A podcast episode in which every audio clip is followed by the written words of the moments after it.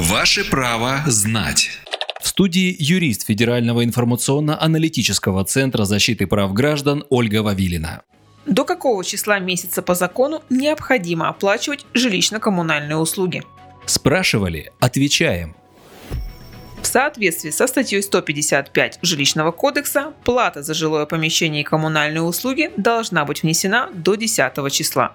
То же время в отдельных случаях даты могут быть изменены. Это допустимо при наличии пункта о сроках оплаты в договоре, заключенном с управляющей компанией или поставщиком услуг, а также принятие решения общим собранием ТСЖ или жилищного кооператива. А общий алгоритм таков. Показания индивидуальных приборов учета воды, электроэнергии и тепла потребитель должен передать в управляющую организацию или ресурснику до 25 числа текущего месяца. Далее тому, кто формирует квитанцию, дается 5-6 дней для ее выставления. Платежный документ должен оказаться на руках у потребителя не позднее 1 числа месяца, следующего за истекшим расчетным периодом. После чего потребителю дается 10 дней на оплату жилищно-коммунальных услуг. В реальности все несколько иначе. Зачастую сроки выставления квитанций не выдерживает сама управляющая компания или происходит несвоевременная доставка квитанций, которая связана с работой почты. Обратите внимание, что многие ресурсники настаивают на восстановлении платежных документов через порталы и личный кабинет плательщика на электронных ресурсах.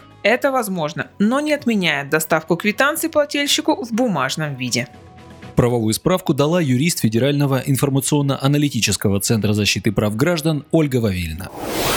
Ваше право знать.